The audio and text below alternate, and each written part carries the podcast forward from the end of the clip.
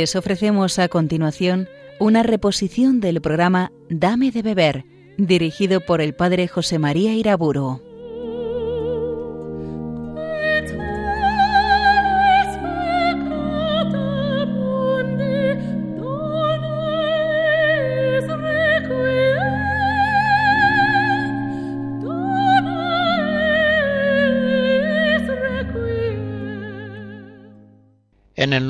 Padre, del Hijo y del Espíritu Santo. Al Espíritu Santo precisamente le pido ayuda para hablar en esta conferencia de la Santísima Virgen María. Y a ella también le pido su intercesión. Hay una antífona en la liturgia latina que dice Dignare me laudare te, Virgo Sacrata, que se traduce concédeme, Virgen María, poder alabarte. En el marco de estas conferencias sobre la espiritualidad cristiana, no intentaré, por supuesto, hacer la síntesis de un pequeño tratado de Mariología. Más bien quiero hablar de el lugar que en la espiritualidad cristiana tiene la devoción a la Santa Madre de Cristo, Madre nuestra. No cabe duda que en la espiritualidad cristiana esta condición de María como Madre nuestra tiene una importancia decisiva. Por eso quiero partir de aquella escena conmovedora del Calvario. Jesús en el momento máximo de su vida, es decir, próximo a la muerte, estando en la cruz, dijo a su madre, Mujer, he ahí a tu hijo. Y luego dijo al discípulo, he ahí a tu madre. Juan 19. Las palabras exactas que el evangelista nos refiere llaman a la Virgen María la madre y a Juan el discípulo. Emplean pues artículos determinados que expresan a María y a Juan como representantes de una realidad trascendente y misteriosa. María es la nueva Eva, la madre de todos los vivientes. Y Juan, el discípulo en el Calvario, está representando a todos los discípulos de Jesús, a todos los que viven la vida divina en Cristo. Y el evangelista Juan sigue relatando la escena y nos dice que desde aquella hora el discípulo la recibió en su casa. Si tradujéramos literalmente el texto griego, tendríamos que decir que el discípulo la acogió entre los bienes propios. Por tanto, la Santísima Virgen María, la Virgen Madre, pertenece a los bienes de gracia propios de todo discípulo de Jesucristo. El Concilio Vaticano II afirma que María es nuestra Madre en el orden de la gracia, Lumen Gentium 61. Y en el número siguiente precisa más esta afirmación y dice, esta maternidad de María en la economía de la gracia perdura sin cesar desde el momento del asentimiento que prestó fielmente en la Anunciación y que mantuvo sin vacilar al pie de la cruz, hasta la consumación perpetua de todos los elegidos. Pues, asunta a los cielos, no ha dejado esta misión salvadora, sino que con su múltiple intercesión continúa obteniéndonos los dones de la salvación eterna, con su amor materno cuida de los hermanos de su Hijo, que todavía peregrinan y se hallan en peligros y ansiedad hasta que sean conducidos a la patria bienaventurada. Esta ha sido siempre la maravillosa doctrina de la Iglesia cuando habla de la Virgen María, la Madre de Cristo, la Madre nuestra es Madre nuestra ya en la encarnación. Escuchen este texto precioso de San Pío X en la encíclica Ad Diem Illum del año 1904. En ella nos dice que en el casto seno de la Virgen, donde tomó Jesús carne mortal, adquirió también un cuerpo espiritual, formado por todos aquellos que debían creer en él. Y se puede decir que teniendo a Jesús en su seno, María llevaba en él también a todos aquellos para quienes la vida del Salvador encerraba la vida. Debemos, pues, decirnos originarios del seno de la Virgen, de donde salimos un día a semejanza de un cuerpo unido a su cabeza. Por esto somos llamados, en un sentido espiritual y místico, hijos de María, y ella, por su parte, nuestra Madre común. Y en este texto cita el Papa una frase de San Agustín, en la que dice, María es Madre espiritual, sí, pero Madre realmente de los miembros de Cristo, que somos nosotros tengamos muy claro que las realidades espirituales son aún más consistentes que las materiales. Recordemos que Dios es la suprema realidad y que Dios es espíritu, como dice Jesús en Juan 4. Por eso cuando hablamos de María como madre espiritual, estamos hablando de una maternidad todavía más real y más profunda que la maternidad puramente corporal. Si María es Madre nuestra en la Encarnación, como acabamos de ver, es Madre nuestra en la cruz. La Virgen María, al pie de la cruz, nos dio a luz con dolores de parto. Pío XII, en la encíclica Auriatis Aquas de 1956, decía que ha sido voluntad de Dios que en la obra de la redención humana la Santísima Virgen María estuviese inseparablemente unida con Jesucristo, tanto que nuestra salvación es fruto de la caridad de Jesucristo y de sus padecimientos, a los cuales estaban íntimamente unidos el amor y los dolores de la Madre. Según esta enseñanza de Pío XII, que por supuesto es clásica en la Iglesia, podemos decir que hemos sido redimidos por la pasión de Cristo y por la compasión de la Virgen María, que estaba al pie de la cruz sufriendo todo lo que su Hijo sufría. Entre el corazón sagrado de Jesucristo y el corazón inmaculado de su Madre María, había una transferencia absoluta y perfecta de sentimientos, de tal modo que todas las alegrías y todas las penas de Jesús vibraban en forma idéntica en el corazón de la Virgen María.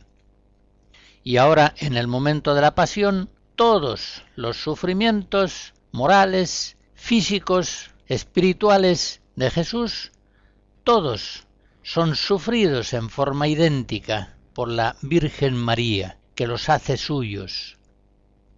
María, Madre nuestra, que nos da a luz con dolores de parto al pie de la cruz. María es nuestra Madre también en Pentecostés, como se nos narra en el primer capítulo de los Hechos, el Espíritu Santo vino cuando los apóstoles perseveraban unánimes en la oración, con algunas mujeres, con María la Madre de Jesús y con los hermanos de éste. En aquella hora primera de la Iglesia, cuando tantos habían vacilado en la fe, la Virgen María fue la que mantuvo unido el grupo apostólico en la fe y en la esperanza. Ella siempre creyó absolutamente las palabras de Jesús. Por tanto, ella siempre supo que su hijo iba a morir. Siempre supo la llena de gracia, porque creía a su Hijo Jesucristo y creía lo anunciado por los profetas, siempre supo que el Mesías debía padecer para la salvación del mundo. Siempre supo que su Hijo era el verdadero Cordero de Dios, que, al precio de su sangre, iba a quitar con el sacrificio de su vida el pecado del mundo. Sabía quién era su Hijo y cuál era su misión. En aquellos días, cuando los apóstoles no entendían los anuncios de Cristo sobre su muerte y tampoco sobre su resurrección al tercer día, ella, la sede de la sabiduría, la madre de Cristo, la madre de la verdad, la madre del Verbo encarnado, lo entendía todo. Ella es en todo momento la Virgen fiel. Ella creía que su Hijo iba a morir en manos de los pecadores. Y con la misma certeza ella sabía que iba a resucitar al tercer día. Sencillamente porque creía en forma absoluta en todo aquello que decía Jesús. Con razón Isabel le dice a la Virgen, Bienaventurada tú que has creído, que se cumplirá lo que se te ha dicho de parte del Señor. Pero volvamos al momento de Pentecostés, en el momento del nacimiento de la Iglesia. María, la Madre de Jesús, está presidiendo aquella primera asamblea eclesial. Ella es la madre de la Iglesia. Y María es Madre nuestra, asunta en el cielo. Pablo VI, en ocasión muy solemne, concretamente en el Credo del Pueblo de Dios, en 1968, enseña que María continúa en el cielo ejercitando su oficio maternal con respecto a los miembros de Cristo, por el que contribuye a engendrar y aumentar la vida divina de cada una de las almas de los hombres redimidos. María, nuestra Madre, asunta en cuerpo y alma a los cielos, no se ha olvidado de nosotros, no está jubilada de su oficio maternal, sino que lo sigue ejerciendo permanentemente.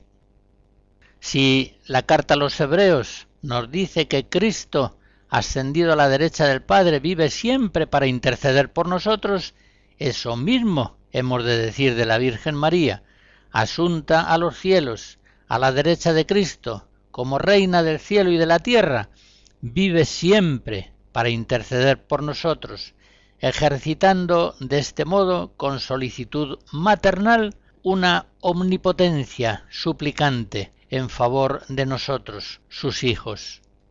Ella ruega siempre por nosotros, ruega por nosotros pecadores, ahora y en la hora de nuestra muerte.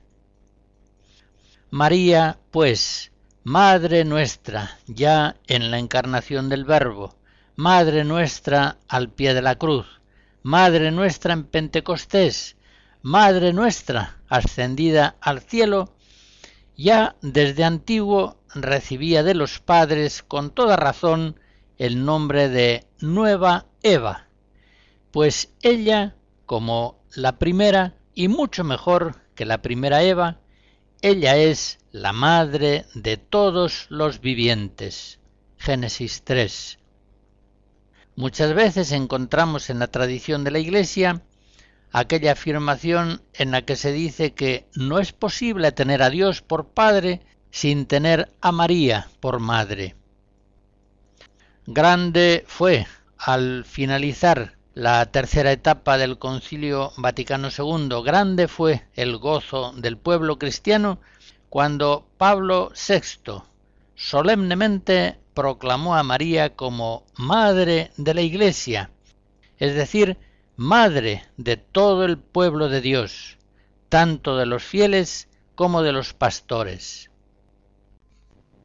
escucharemos fragmentos de las vísperas de la Beata Virgen María de Claudio Monteverdi.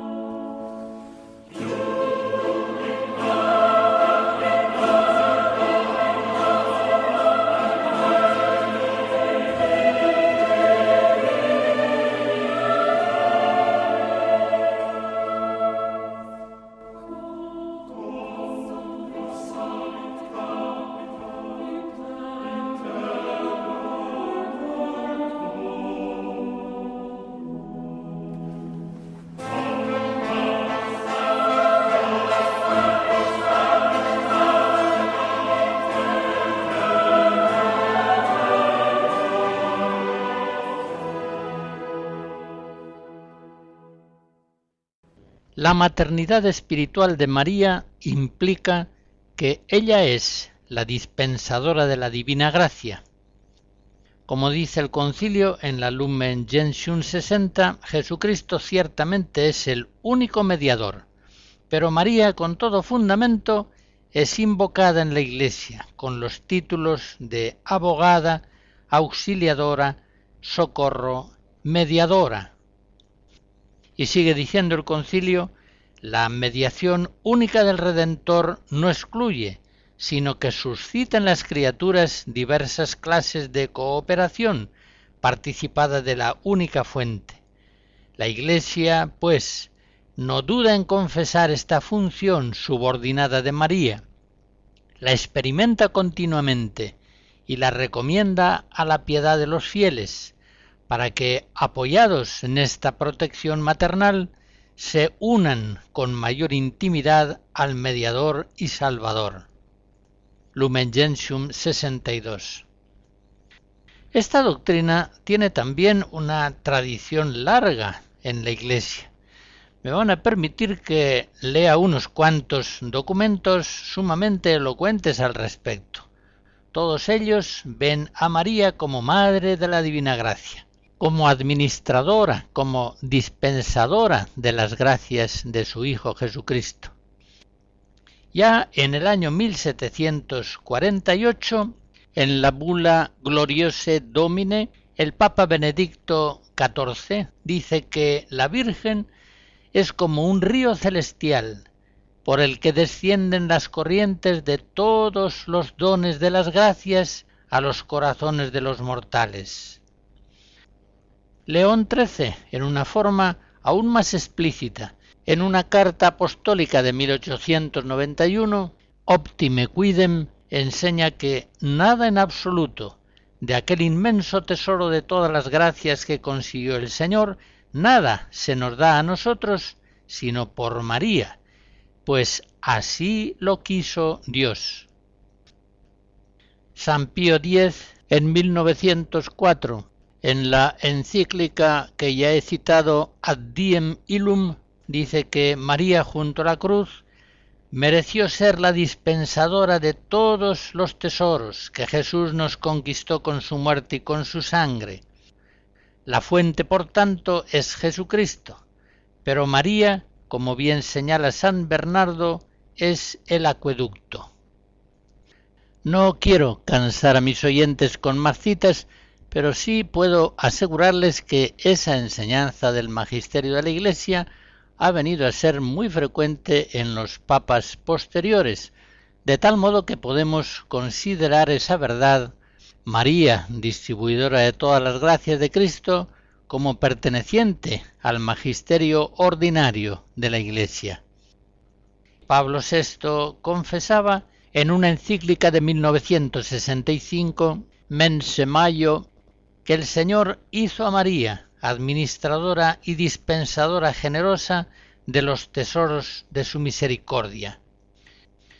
Ya ven pues ustedes que se trata de una doctrina consolidada en la tradición de la Iglesia en los últimos siglos. María, Madre de la Divina Gracia, dispensadora de todas las gracias ganadas por Cristo. Una enseñanza tan reiterada en la Iglesia, en documentos importantes, ha de considerarse como una doctrina de fe.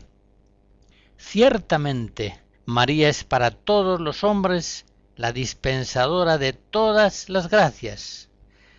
Juan Pablo II, en la Redemptoris Mater, comentando la intercesión de María en las bodas de Caná, destaca la solicitud de María por los hombres, el ir a su encuentro en toda la gama de sus necesidades, como lo hizo en Caná de Galilea, cuando dijo no tienen vino se da una mediación, dice el Papa.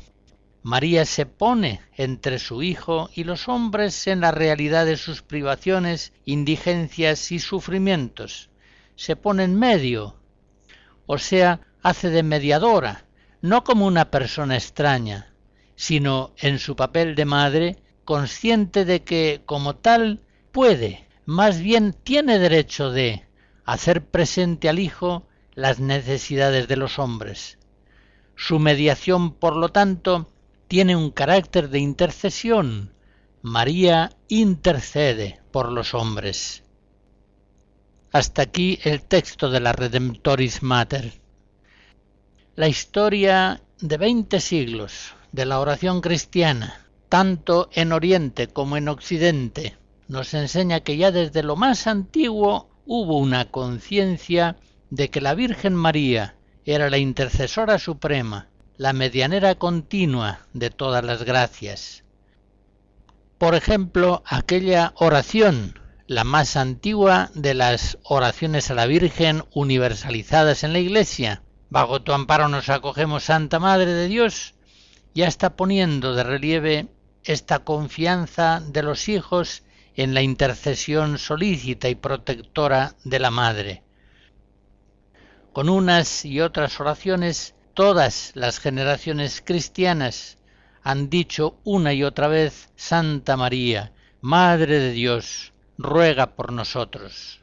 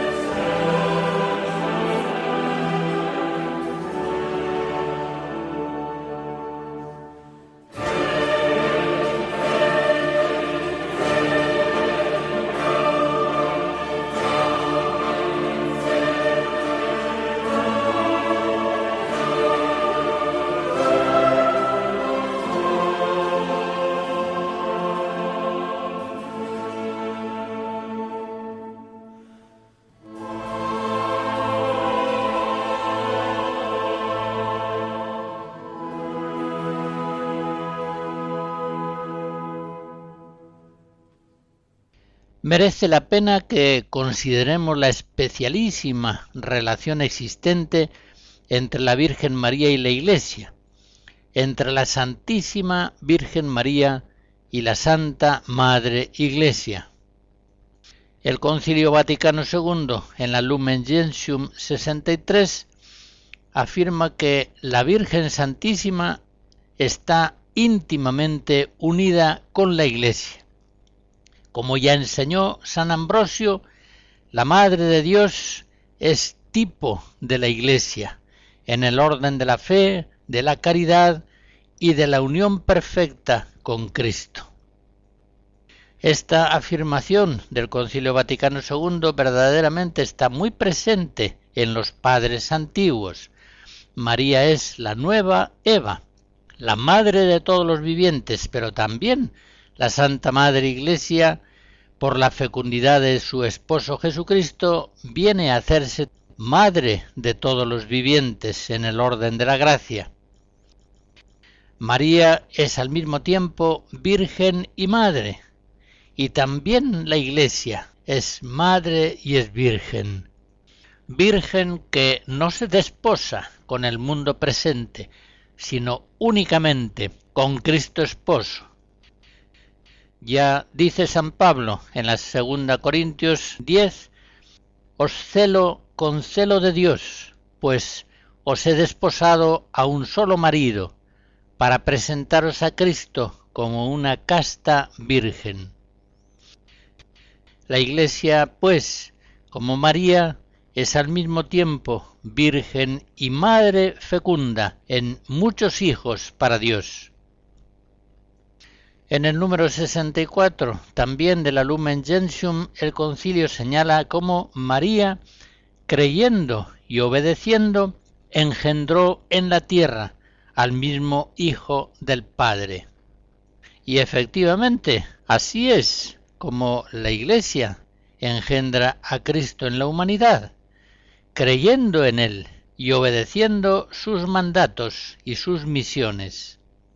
Y en ese mismo lugar el concilio enseña que la Iglesia se hace también madre de los hombres mediante la palabra de Dios, aceptada con fidelidad. Y así es como María concibió a Jesús, aceptando en sí misma, incondicionalmente, sin resistencia alguna, la palabra eterna divina que el Padre obra en ella por el Espíritu Santo.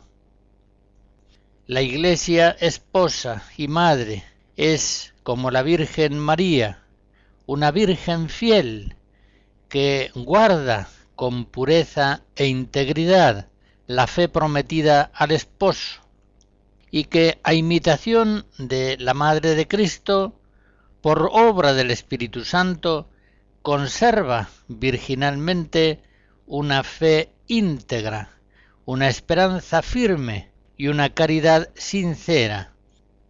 Así lo afirmaba Juan Pablo II en la Redemptoris Mater. María, por otra parte, no es sólo tipo de la Iglesia, es también prototipo de cada cristiano. Todos, efectivamente, estamos llamados a engendrar a Jesús en nuestras vidas. Todos hemos de venir a ser madres de Cristo, como el mismo Señor nuestro Jesucristo lo enseña. Quien hiciere la voluntad de Dios, ese es mi hermano, mi hermana y mi madre. Marcos 3. Por tanto, con toda veracidad podemos decir que Madre de Jesús se hacen todos aquellos que oyen la palabra de Dios y la ponen por obra. Lucas 8. Este es un tema precioso que en los autores espirituales ha tenido una larga y bellísima tradición. Les recuerdo un texto de Isaac de Stella, de origen inglés, abad cisterciense del monasterio francés de Stella, en el siglo XII. Dice así, se considera con razón a cada alma fiel como esposa del Verbo de Dios, como madre de Cristo, hija y hermana, virgen y madre fecunda. Todo lo cual la misma sabiduría de Dios, que es el Verbo del Padre, lo dice universalmente de la Iglesia, especialmente de María y singularmente de cada una de las almas fieles.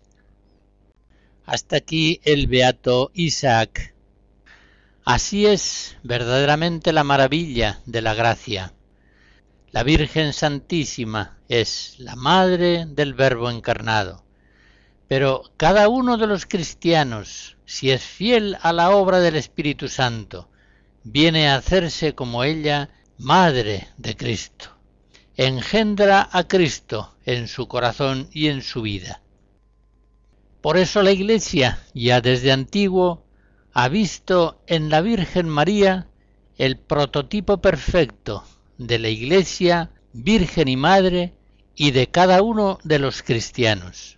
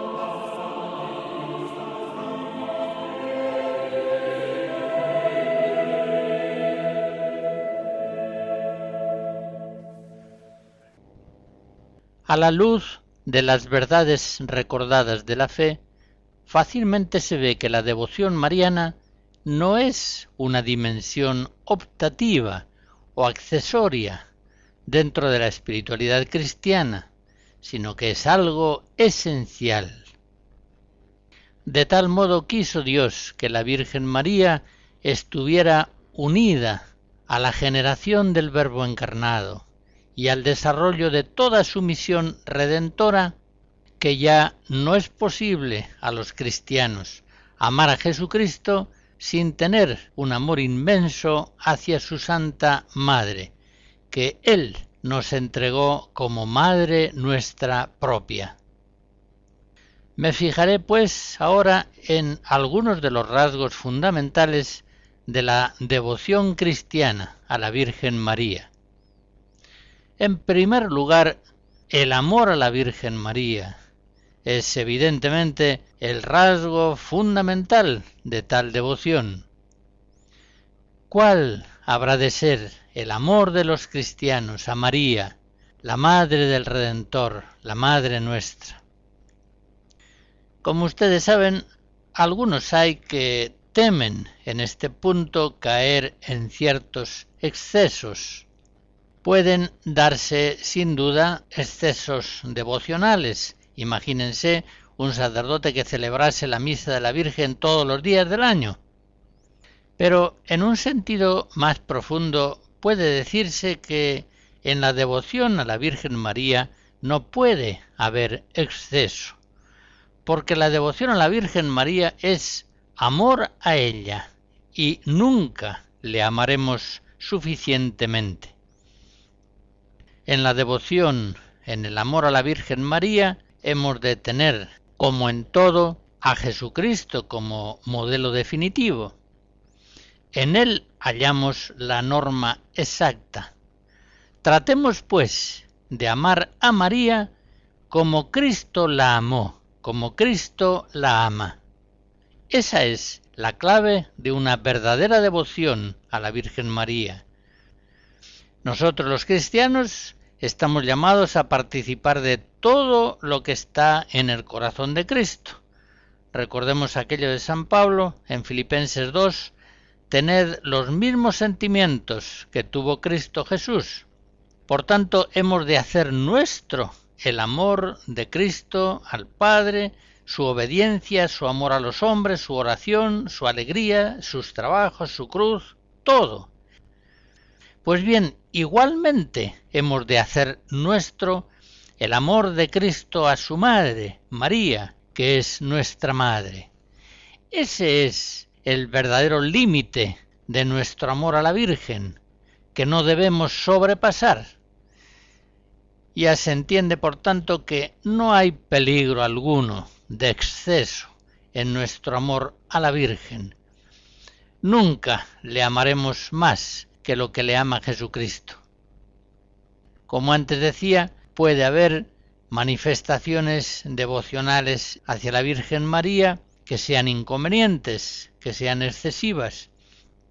Pero tal peligro viene a ser superado fácilmente por los cristianos cuando en la piedad mariana se atienen a la norma universal de la liturgia y a aquellas devociones populares aconsejadas por la Iglesia y consagradas por la tradición católica.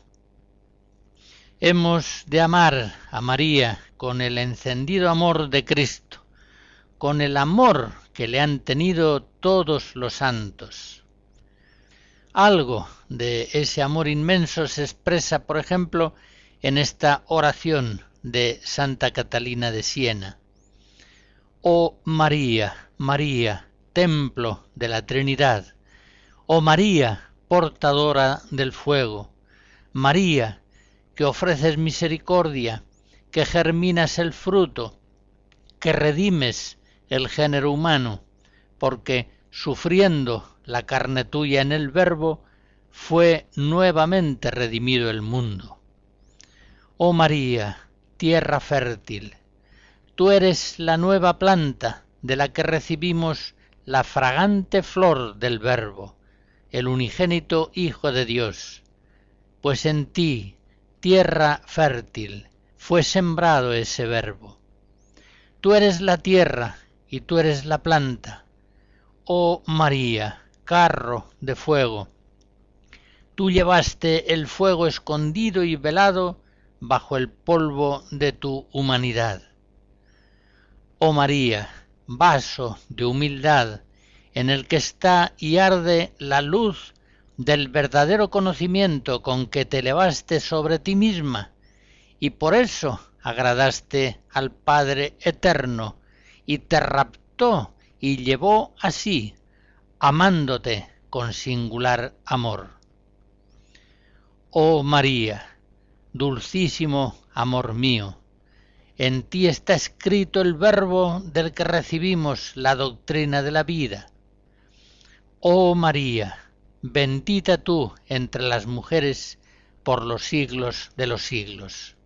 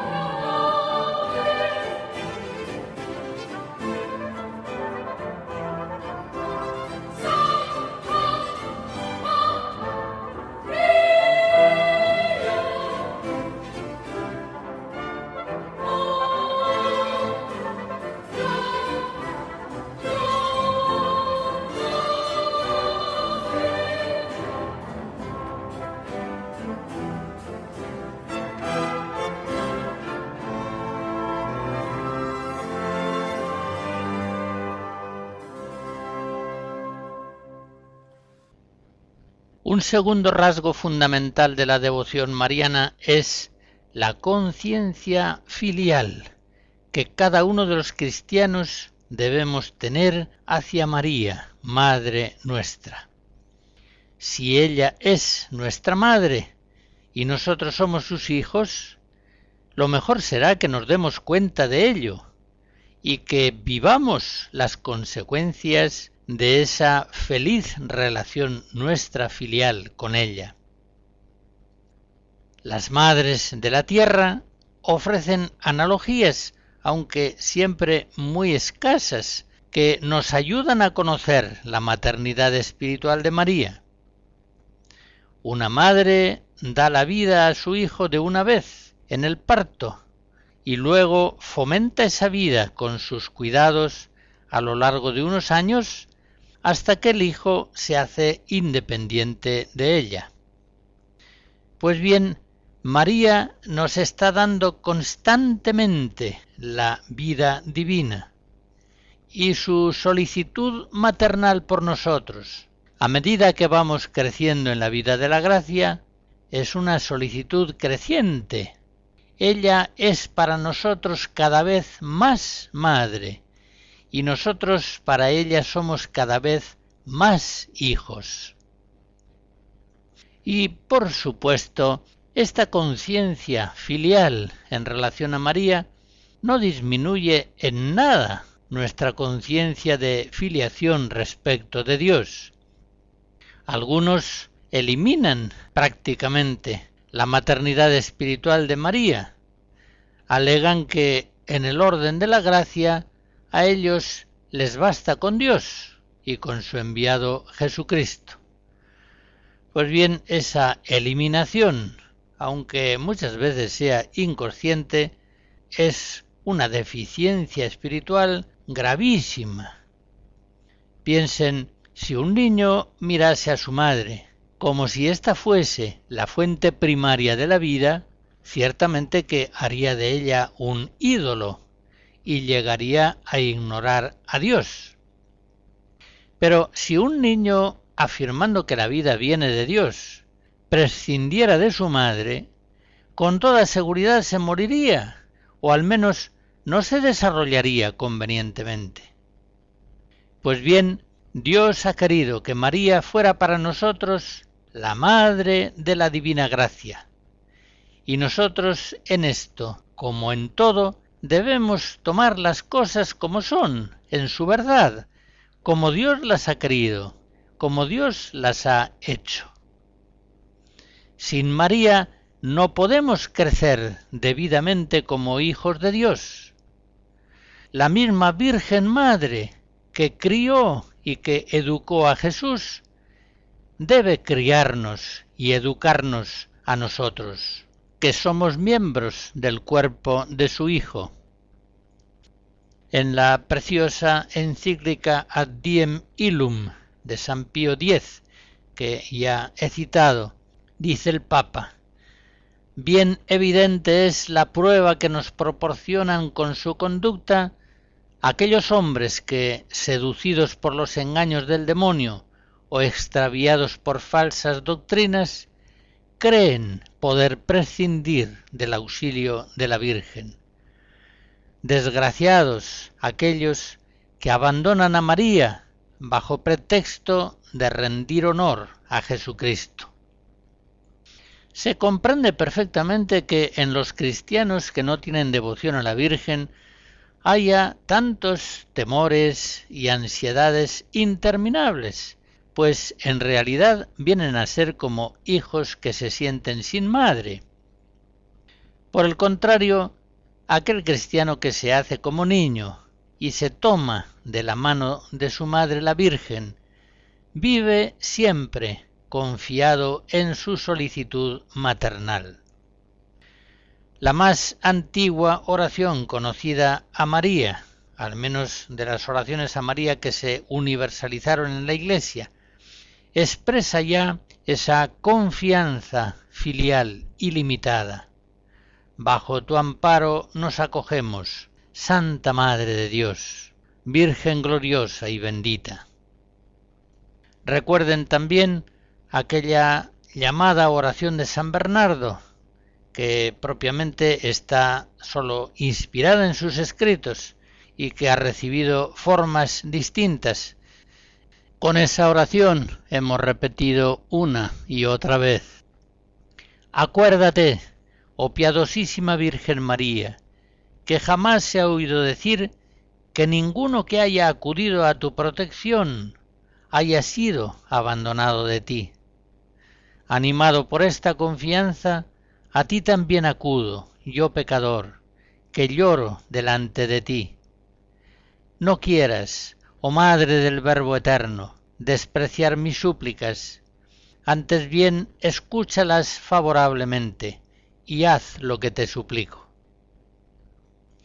Esa confianza ilimitada que los cristianos debemos tener hacia la Virgen Madre, ha inspirado a lo largo de la historia de la Iglesia muchas y preciosas oraciones, leyendas, anécdotas en las vidas de los santos. Pero sobre este tema de la confianza filial en María Madre, una de las más bellas páginas ciertamente la encontramos en los diálogos que se produjeron entre la Virgen de Guadalupe y el indio mexicano San Juan Diego. Concretamente, en la cuarta de las apariciones, el 12 de diciembre de 1531, San Juan Diego, preocupado por la grave enfermedad de su tío, comienza diciéndole a la Virgen, Niña mía, la más pequeña de mis hijas, señora, ojalá estés contenta ¿Cómo has amanecido? ¿Estás bien de salud, señora y niña mía? Y enseguida le cuenta su pena, su preocupación por la enfermedad de su tío. Y sigue el relato diciendo, Después de oír la plática de Juan Diego, respondió la piadosísima Virgen, Oye y ten entendido, hijo mío el más pequeño, que es nada lo que te asusta y aflige. No se turbe tu corazón, no temas esa enfermedad, ni otra alguna enfermedad y angustia. ¿No estoy yo aquí, que soy tu madre? ¿No estás tú bajo mi sombra? ¿No soy yo tu salud? ¿No estás por ventura en mi regazo? ¿Qué más has menester? No te apene, pues, ni inquiete otra cosa. No te aflija la enfermedad de tu tío, que no morirá ahora de ella. Cuando Juan Diego oyó estas palabras de la Señora del Cielo, se consoló mucho y quedó contento. Hasta aquí el relato de las apariciones de la Virgen. Repito algunas de las conmovedoras palabras de la Virgen María. Hijo mío el más pequeño, no se turbe tu corazón, no temas nada. ¿No estoy yo aquí que soy tu madre? ¿No estás por ventura en mi regazo? Con esas palabras de la Virgen María a San Juan Diego se está expresando la verdadera relación que la Virgen María tiene con cada uno de los cristianos. Ella es nuestra Madre bondadosa y solícita, que cuida siempre de nosotros, que siempre intercede por nosotros. Y nosotros somos sus hijos, que, alejando de nuestros corazones toda ansiedad, debemos abandonarnos confiadamente en el amor maternal que la Virgen María tiene por nosotros, sus hijos, los discípulos de su Hijo.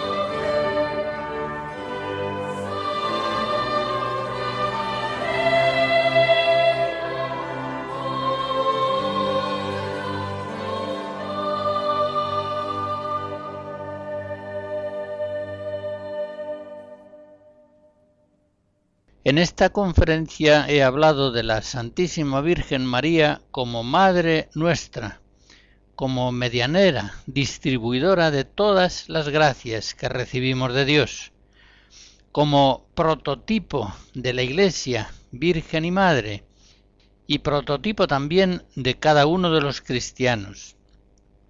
He hablado también de la devoción a la Virgen María, en primer lugar, del amor que le debemos, y en segundo lugar de la conciencia filial que hacia ella debemos vivir, pues nuestro Señor Jesucristo quiso que recibiéramos a su propia Madre como Madre nuestra espiritual. Con el favor de Dios continuaré examinando el lugar principal de la Virgen María en la espiritualidad cristiana en la próxima conferencia. Pero en esta quiero terminar con aquella oración que en 1851 indulgenció el beato Pío IX. Señora mía, Madre mía, yo me ofrezco del todo a ti, y en prueba de mi filial afecto, te consagro en este día mis ojos, mis oídos, mi boca, mi corazón, en una palabra todo mi ser. Y ya que soy todo tuyo, Madre buena, guárdame y defiéndeme como cosa y posesión tuya. La bendición de Dios Todopoderoso, Padre, Hijo y Espíritu Santo, descienda sobre ustedes y les guarde siempre. Amén.